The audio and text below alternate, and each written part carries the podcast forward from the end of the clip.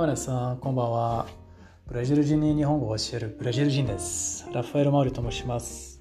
ペンソンジャポンという日本語オンラインクラスのポッドキャストへようこそ。はい、皆さん、なんか、このポッドキャストでは日本語と日本文化についていろいろ話したことがあるけど、すべてはポルトガル語だったんですね。インタビューのポッドキャストも日本語じゃなかったんですね。それで、なんか、日本語でポッドキャストをしたらどうかなと思って今年の3月に初めてやってみたんだ。はい、私たちの最初の日本語のポッドキャストでしたね。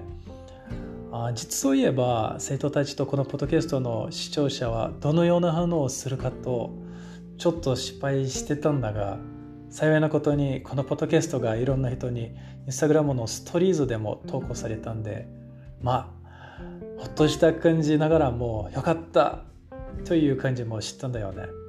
とこうした視聴者本当にありがとうございます。すごく嬉しかった。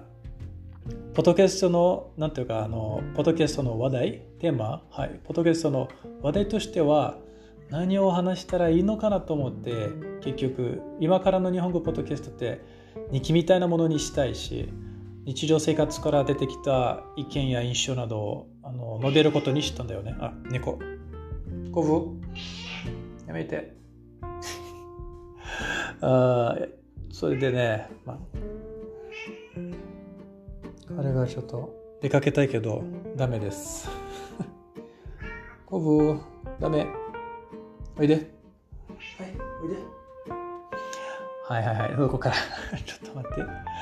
あそれでね、このテーマにしようと思っててね、まあ、あの、日常の話かな。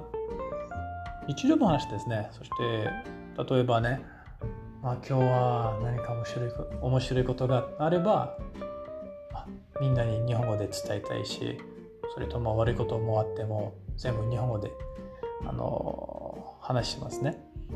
目的としてはあの生徒たちにもっと日本語に触れようと勝利することですね。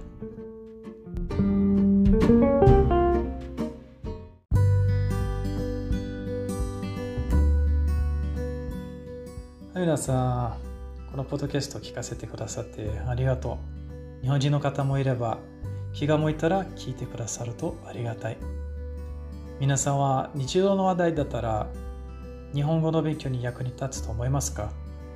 もし何かコメントやおすすめがあれば、エンサンドジャパンのインスタグラムでお願いします。